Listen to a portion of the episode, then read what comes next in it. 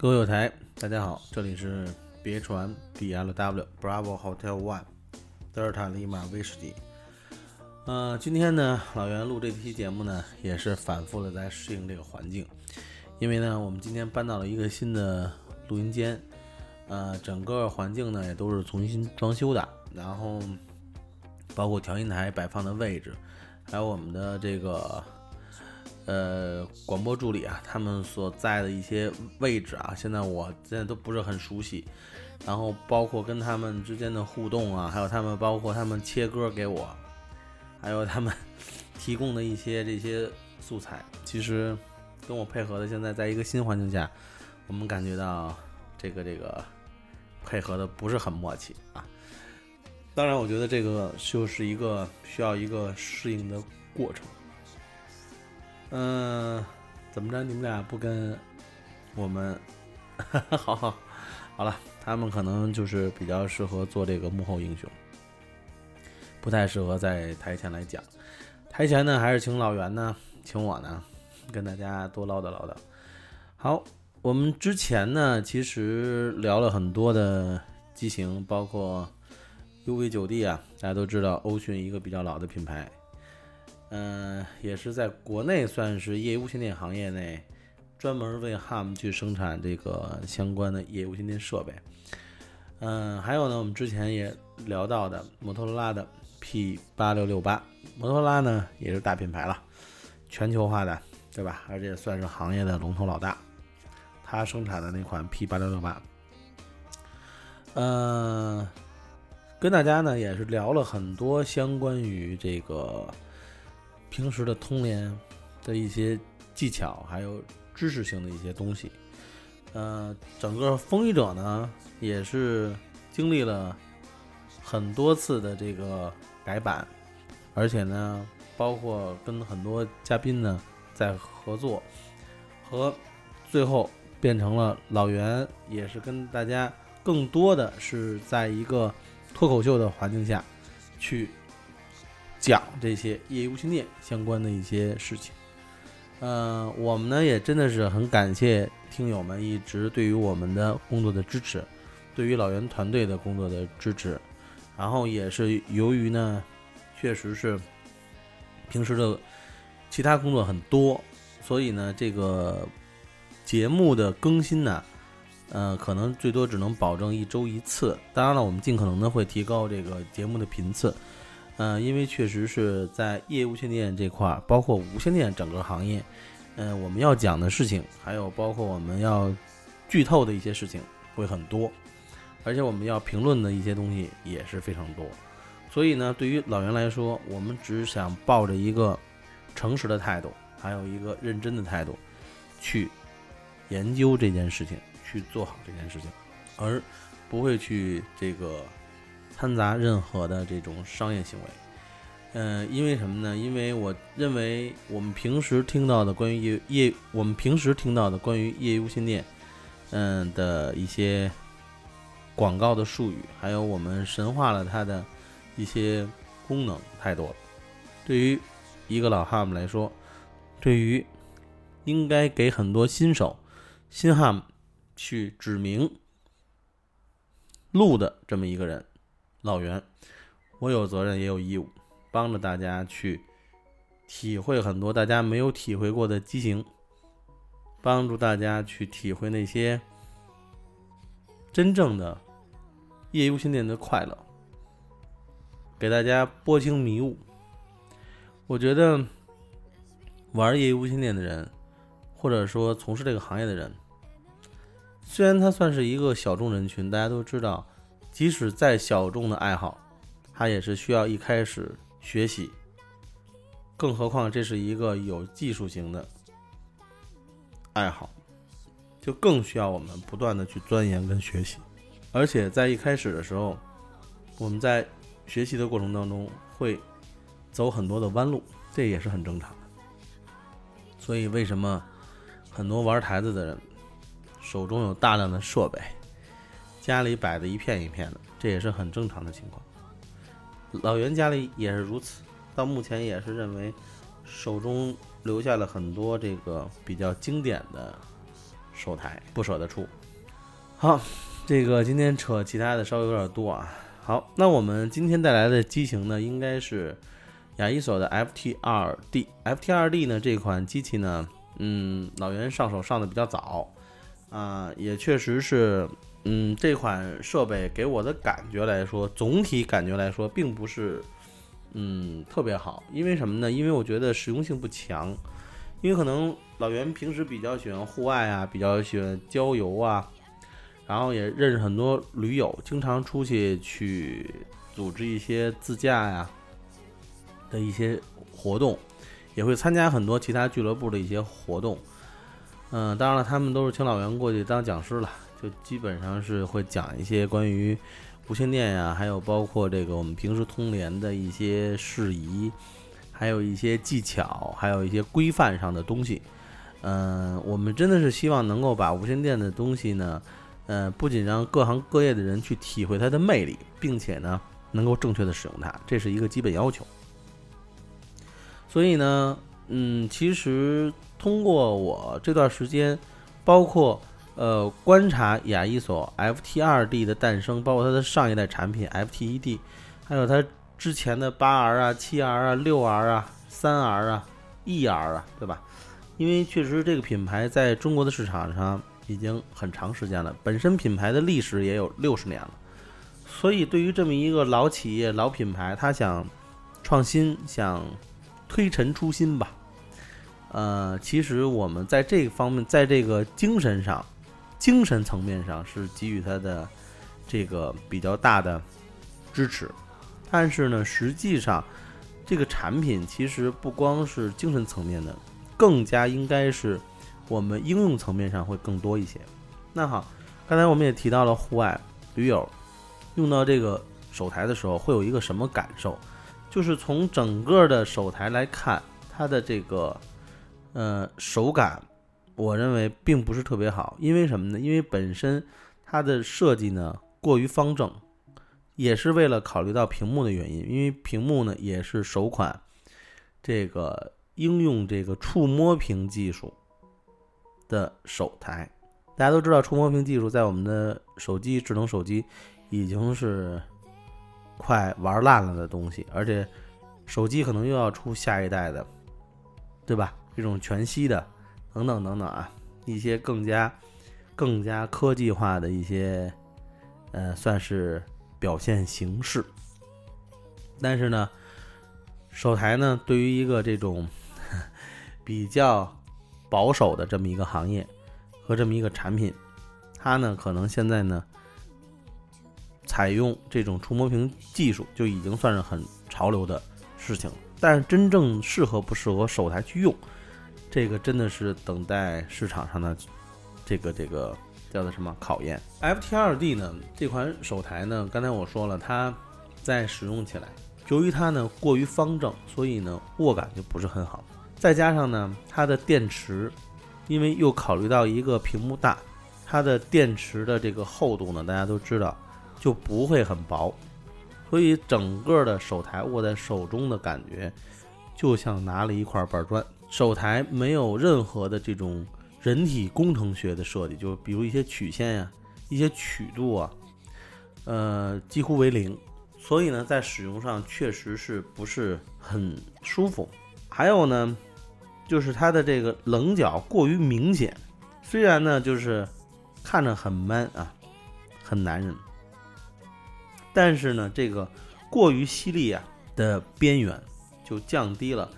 使用感受，这是大家是可以能够体会到的。因为现在 FT2D 从老袁的之前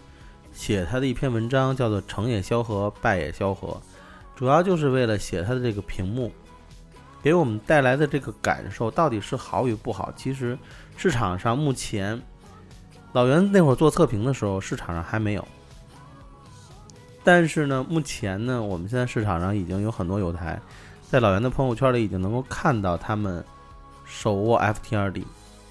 我相信有很多友台呢，翻过头来再去看老袁的这篇测评的时候，会有很多共鸣的东西。嗯，加厚的这种电池呢，虽然呢提升了机器本身的续航能力，大家都知道，其实 FTED 后期也是加厚了电池，亚一索的电池问题一直是它的一个软肋。所以呢，虽然是加大了它的这个续航能力，但是呢，又如何呢？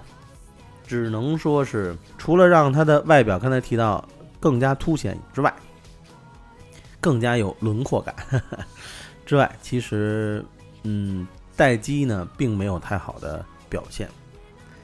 从它的这个按键上来看啊，它呢比较巧妙的呢，就是快捷键增加了 SQL，也就是静噪。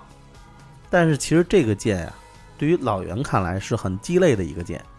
因为静噪并不是我们经常去调整的，虽然我们会用到静噪，静噪是我们经常能够去，呃碰到遇到的一个功能，但是并不是我们常用的。它不像说调整功率是我们在手上就能够去调整很快。它呢，其实静噪来说的话，现在设计在了这个手台的侧面上，并且呢，并不是一个自定义键。它是一个设置好的一个 SQL 的这么一个键，其实我认为很鸡肋，没有必要设计成热键。其实真正设计成热键的是我们的发热功率，但是呢，静噪呢并不是我们经常需要调整的一个点。然后呢，还有呢，就是大家可以看到，就是它这个接口防水胶盖，还有呢，它的就整个侧面的这个防水盖的这么一系列。确实是分的格非常的多，这样呢势必呢造成了一个进水的隐患，因为你的结构越复杂，对于这个防水性能是有大大的降低的，因为你的结构复杂了，也就代表这些胶盖其实都是一体的，只要有一个盖儿没扣好，它就会出现漏水的情况。大家都知道，水对于电器来说是致命的，而且呢，通过我们的细心观察，我们发现 FT2D 跟 FTED 呢都具备着这个安装 SD 卡的这个功能，但是这个 FT2D 的做工，当我们把这个防水胶盖打开之后，能够清晰的看到 FT2D 本身的电路板。这个来说，对于整个的产品设计来说非常失败，因为如果一个能够看到电路板外露的这么一个设备，我们可想而知它的防水性能，再加上它的这个胶盖过于复杂，一个扣盖没有扣好，就会影响到整体的防水性。这点来说，其实是很担心的，所以我们也就担心它在户外的能力、生存能力，本身手台的生存能力。当然了，手台的本身这个大屏幕，可能就适合在家摆着，在一些算是什么高大上的地方去用。但实际上，手台真正应该是应用于哪？尤其是这种液无线电设备，更加应用于应该是在户外，而不是在室内。在室内作秀的，我相信，比如像摩托拉的一些 SL One M。比如海能达的一些 TD 三六零，对吧？他们的这些设备都是够小、够漂亮、够精致，对吧？在室内去用，应该会更加吸引眼球，更加让人觉得不唐突，不出现就出现在这种比较好的环境、比较奢华的环境下，这些硬邦邦的设备给人带来不会有那么多的差异感。但是这个设备方方正正不说，嗯，还具备着这种硬朗的外表，但是它实际上，我认为有一颗脆弱的内心，一点都不夸张。还有呢，就是它虽然露着电路板，嗯，这点来说呢，让我们有觉得很疑惑，因为疑惑它的这个工艺为什么呃会给人家这种感觉？我们可以看到它的。USB 的数据接口采用了一个 B 五 pin 的一个接口，大家都知道 B 五 pin 呢是一个非常老的接口，我们不知道是为了考虑到成本的问题，还是考虑到什么其他的因素，大家都经常用的一个型号，也就是我们的 Micro USB 接口。这点来说，像很多品牌，包括手机，甚至都已经统一化了。就是我们像安卓那样经常能够碰到的数据接口，如果能够跟我们的手台能够统一的话，大家可以想到我们出去是多么方便的一件事情。不光能够用自备的这个充电器移动宝，对吧？呃，去充电，而且呢，对于我们手机的这个充电器，我们也也是可以应用到我们的手台上。这点来说，应该是一个非常好的人性化的设计。当然了，这个五 pin 的接口也确实是，也确实是印证了它身上没有什么人性化设计的这么一个统一的特色。因为，嗯，我认为对于一个手台来说，嗯，无论是考虑到成本问题，还是考虑到什么其他的市场因素。首先，顺应现在的市场要求，是任何一个产品，呃，应该去考虑的。大家都知道，我们现在的安卓的手机的接口基本上统一了，都是这种小口的。但是现在，如果有一款手台也应用到的是小口的充电方式，我相信给我们带来的不仅仅是方便，而是对它的。人性化设计的一种默许。对于 FT 二 D 这么一款几千元的高端设备，目前讲到这里还没有让我感到让我感动的设计的时候，其实挺 其实挺遗憾的。喇叭呢，对于这款设备来说，喇叭来说呢，它的还原度啊，这个重音低音不理想，喇叭偏尖。声音总体还是偏小，这个呢也是它的一个软肋，一个几代产品一直以来的软肋。他们一直认为我们可能用 FTED 啊、FT2D 啊，一直都会在咖啡厅里用，非常安静，或者一个非常非常高雅的一个地方去用，而并非考虑到我们复杂的应用环境。喇叭呢与麦克风的距离超近，大家可以看到啊，它那个喇叭也是在下部，麦克风呢也是在下部，而且两个距离几乎是挨着的。虽然没有什么明显的有什么感觉会之间有影响啊，但是呢总觉得很别扭。旋钮呢又回到了以前的这个风格上，也就是这种塔式的双层。大家都知道，早在这个六 R、七 R 啊，一直是采用的这种设计。旋钮呢，虽然又改回了以前的设计，但是呢，本身旋钮内的防尘级别非常差。嗯，因为老袁做测试的那款手台，大家可以翻老袁之前的帖子，是能够找到我之前对 FT2D 写的那篇文章，叫“成也萧何，败也萧何”的那篇文章，里面有清晰的照片。能够反映出来，当时我测试的那款手台，是曾经一个朋友等于拿着那款手台去过沙漠，从沙漠里出来之后就发现，表面啊现在没有发现任何细沙，但是在它的这个胶盖底下，也就是防尘胶盖侧面，那些呃耳机的就扣住耳机 SD 卡的那个防尘胶盖里面有很多的细沙，并且把旋钮打开之后。让你真的是大吃一惊，里面的沙子简直就是堆积的非常多，可见它的防尘级别非常差，起码在旋钮这部分造成的这个，呃，就是让你感觉的它的本身的防尘防水能力确实很弱。虽然官方也在解释，他们防尘指的是内部，但是我相信。我们一个能够看见电路板的手台，在外边就能看见电路板的手台，和一个塔式旋钮里面积满了沙粒，真是沙粒，都不是尘土，沙粒的这么一个手台，它的防尘防水级别到底能有多高？所以各位有台在花大价格买这款手台的时候，真的是希望你能够注意它本身的防尘防水级别以及我们的应用环境，因为本身的官方你可以去查到这款手台的防尘防水级别，嗯，虽然标的并不是很高，但是我觉得还是不一定能够达到这个水平。因为如果你有一个环节忽略了，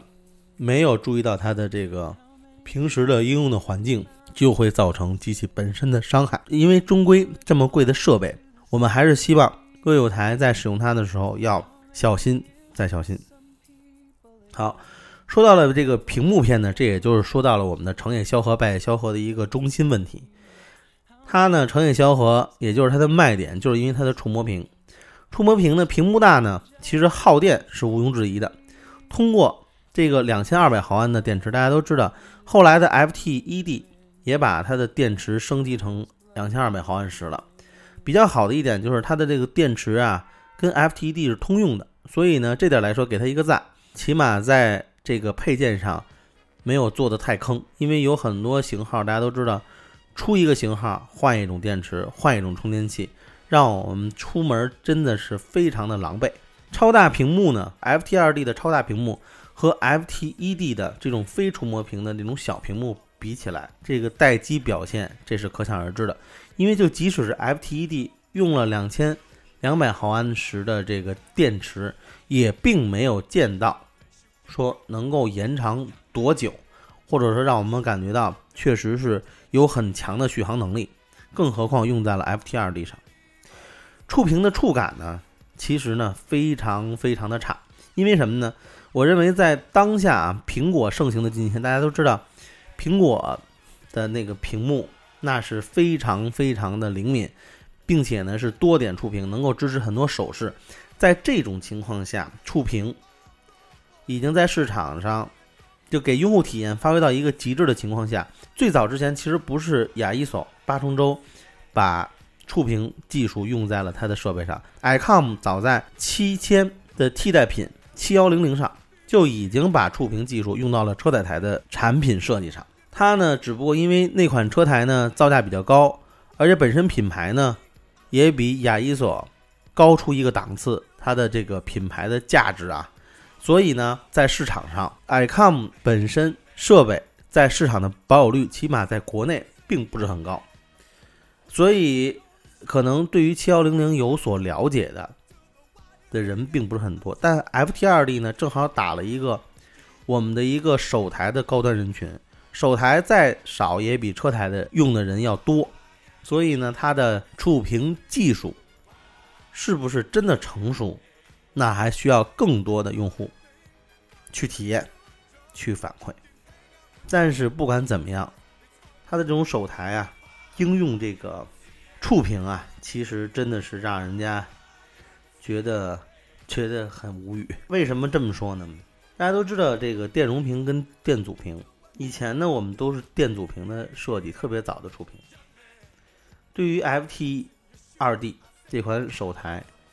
我们花了很高的价格，大家都知道一两千块钱就能够买一个智能手机就很不错了。而且触屏的技术肯定不可能是电阻屏的，对吧？电阻屏的这种触摸方式和电容屏的区别，大家都很清楚。它对于力的反馈，还有这种触摸感，就是触感的反馈是截然不同的，因为它们的触屏方式就不同。电阻屏是什么？它是等于是靠两层屏幕对于点的一个挤压，物理的挤压。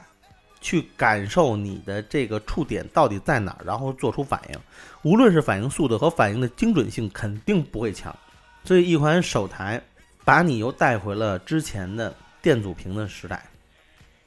我不知道它这是一种提升呢，还是一种复古呢？对于屏幕亮度啊，本身来说呢，大家可以从侧光、侧面去看的时候。发现呢，左右两边各有三个发光点，并且呢，屏幕亮度不均匀，而且在强光下的表现极差。侧光呢显示几乎没有。屏幕的对比度来说，从这个高中低档能够看出来，它的即使在高对比度下，在强光下也不是表现很理想。屏幕的清晰度这就更不用说了，因为我们不会去苛求一个电阻屏的屏幕能够做出多么非凡的效果。对于整个菜单来说啊，FT 二 D 在 FT 一 D 上有所改观，但是重新排列的菜单呢，还是让人家很纠结，还是没有我们常用的那些菜单的选项能够。排在前头啊，或者单独列在一个菜单下面。我们呢，其实呢不赘述数字时代的 FT2D，它给我们带来的，比如 AMS 功能、CS-FM 的这种格式、数字格式。因为其实我们早在之前的 100D，也就是它那车台。七九零零呢，算是一个七九零零的升级款吧，加了一个数字模式。我老说它仿的非常像 iCom 的二七三零，虽然不叫仿吧，但是说实话，二七三零跟它长得简直太像了。啊，不应该说是它跟二七三零长得太像。总的来说呢，其实我们能够看到无线电的一种发展的趋势。嗯，之所以呢，这个，嗯，C4FM。在国内并没有得到广泛的推崇，大家其实都知道，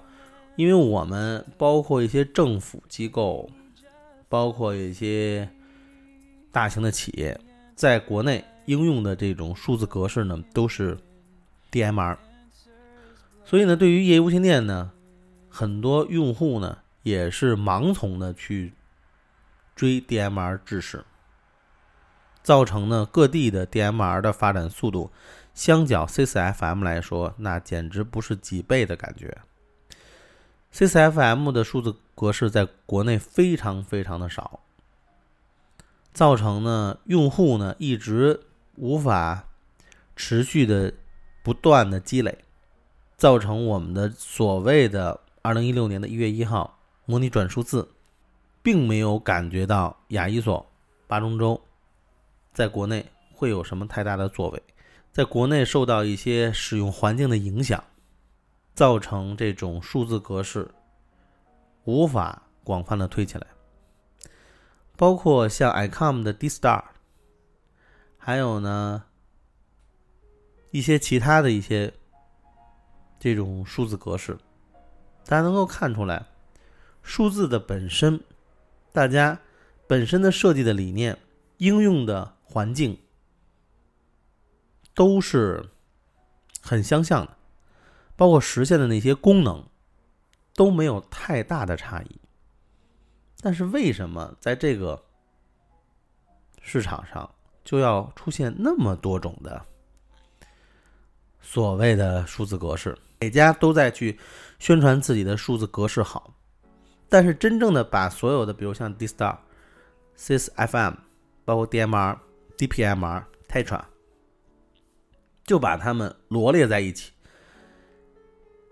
看看横向比较、纵向比较，它们到底有多大的区别呢？当然了，里面要考虑到一个成本问题。大家都知道，比如像 Tetra 的成本可能会比较高，我们不能拿高成本，就比如我们拿一个奔驰、宝马跟一辆夏利奥拓去比，是去比速度啊，比舒适度啊，还是比它的这个这个这个叫品牌性啊？当然了，这么比是不公平的。那好。那我们就是公平的去比较我们常用的这些数字格式来说，又有哪两家敢同时出现说，我跟他 PK，我一定什么什么能赢他？因为数字对于大家来说已经不陌生了，它是一个开放的，你实现的功能我可能暂时没有，但是我今后。一定能够补上，而且呢，不会花太多的时间。所以呢，对于数字来说，对于雅一所来说，它的数字格式确实是在国内推广的不是很成功。嗯，我们呢真的是希望无论是八中洲，还是 icon，还是海能达、摩托罗拉等等，真的是希望有一些品牌能够率先的把数字的这杆大旗接过来，说你用到我，一定会怎么怎么样。当然，这个确确实很难，确实很难。好的，对于我们今天说的这款这个 FT 二 D 呢，其实总的来说，我们呢也对它做一个总结。FT 二 D 的表现啊，除了呢继承了 ED 以外，嗯，其他的这些 ED 所具备的这些产品优势啊，我就不赘述了。全篇呢，其实我说的啊。更多的是 FT 二 D 的牢骚，正是因为它呢是八重洲，我们呢心爱的品牌，也是伴随我们业余无线电爱好者几代人吧，真是几代人走过来的一个品牌，所以我们呢对于它的要求呢是比较苛刻的。呃，因为它的这个创举，也就是它的这个大屏啊加触摸，我们呢其实就更加关注 FT 二 D 以及它今后的产品的发展方向。也正是因为这个创举，让我们感到呢极为不爽。这也就是我们为什么说成也萧何，败也萧何。因为什么呢？因为它的这种使用习惯，还有它的这种耗电、它的触感、它的观感，还有它的这个整个的一个用户体验来说，对于我来说，对于我个人来说，并不是很适用。因为我经常户外，经常旅行，就会考虑到一个。本身屏幕的一个安全性，大家都知道，以前我们的手台如果屏幕不亮了，对于这种需要看屏幕去操作的业余无线电手台也好，或者是专专业型或者是专业型手台来说，都是非常不方便的，几乎这颗手台就废了，因为你根本就看不到你的信道号、频率号，什么信息都看不到，还不如一个老的没屏幕的专业设备。摩托罗拉的那种大板砖，八八 S、GP 八八八、三二八，对吧？这些比较这种皮式的手台，不带屏幕的手台，会非常的好。起码我们能够通过调整信道的数，能够去知道它的频率是什么，还可以通联。但是这种大屏幕，真真正正在户外，如果出现了紧急情况，或者是磕碰，屏幕一磕碎，我想瞬间成板砖。对于我们来说，你别说救援了，还不够他给我找来的麻烦呢。所以呢，它的这种应用的环境和它的下一代设计，比如像 FT 三 D，当然这我只是展望啊，不知道它会不会按照这个序列号去走。FT 三 D 会会保持着什么样的产品风格？这点来说，那就看看 FT 二 D 的市场效果吧。所以呢，对于 FT 二 D 来说呢，总体的使用感受，嗯，基本上就是这么一个感觉。嗯，像之前他说的这个本身产品啊，跟 FTE D 的差别不大的地方呢，还有它本身带一个简易的频谱。APRS，对吧？还带 GPS 等等，呃，而且呢，它的 GPS 呢可以实时的这种做定位，做这个 key point，也就关键点的一个定位等等啊，这些功能呢确实是增加了乐趣，呃，增加了实用性。这点来说呢，对于这个本身大屏幕。应该是一个鲜明的对比，因为它的很多设计其实更加的是让你感觉到这款手台适合户外、适合运动、适合野外、适合严苛的环境下。但是它的一个大屏幕，也就是说它成也萧何败也萧何的点，就是一下就把它这些成绩全抹掉了，就你就不敢带出去。再加上它的这种电池的续航能力。你更觉得，说实话，带出去就是让你感觉到，Oh my God！好了，呵 呵好了，今天 F T R D 的这个坏话太多了，那我们今天节目就先到这儿。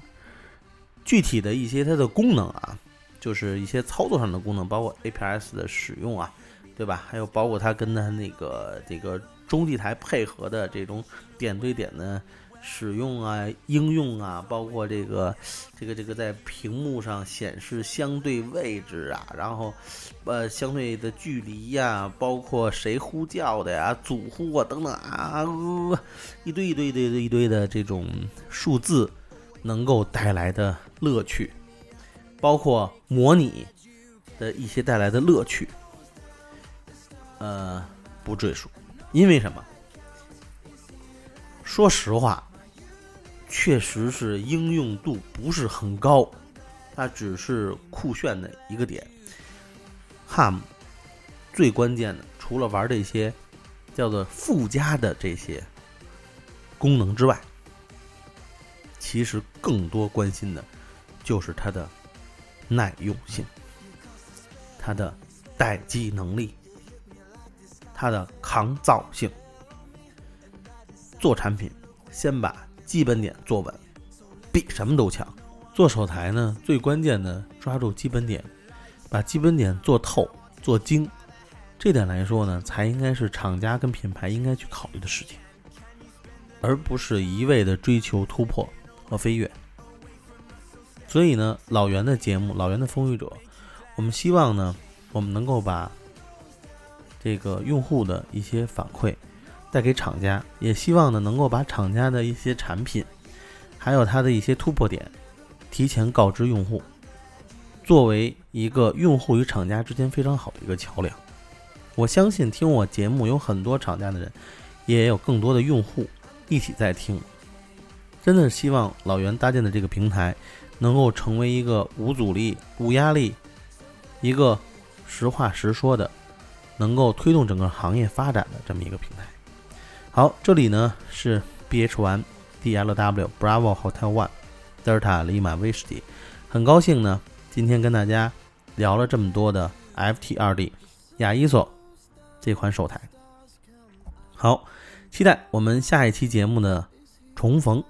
好，送给大家一首歌吧，这首歌老袁非常喜欢。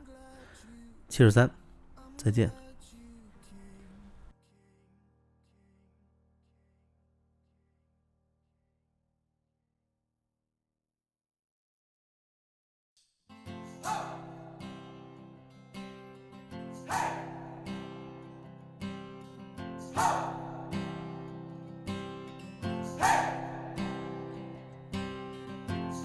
Been trying to do it right.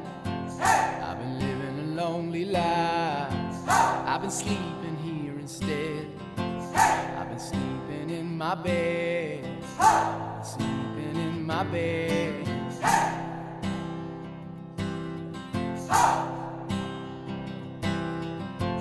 So show me family, all the blood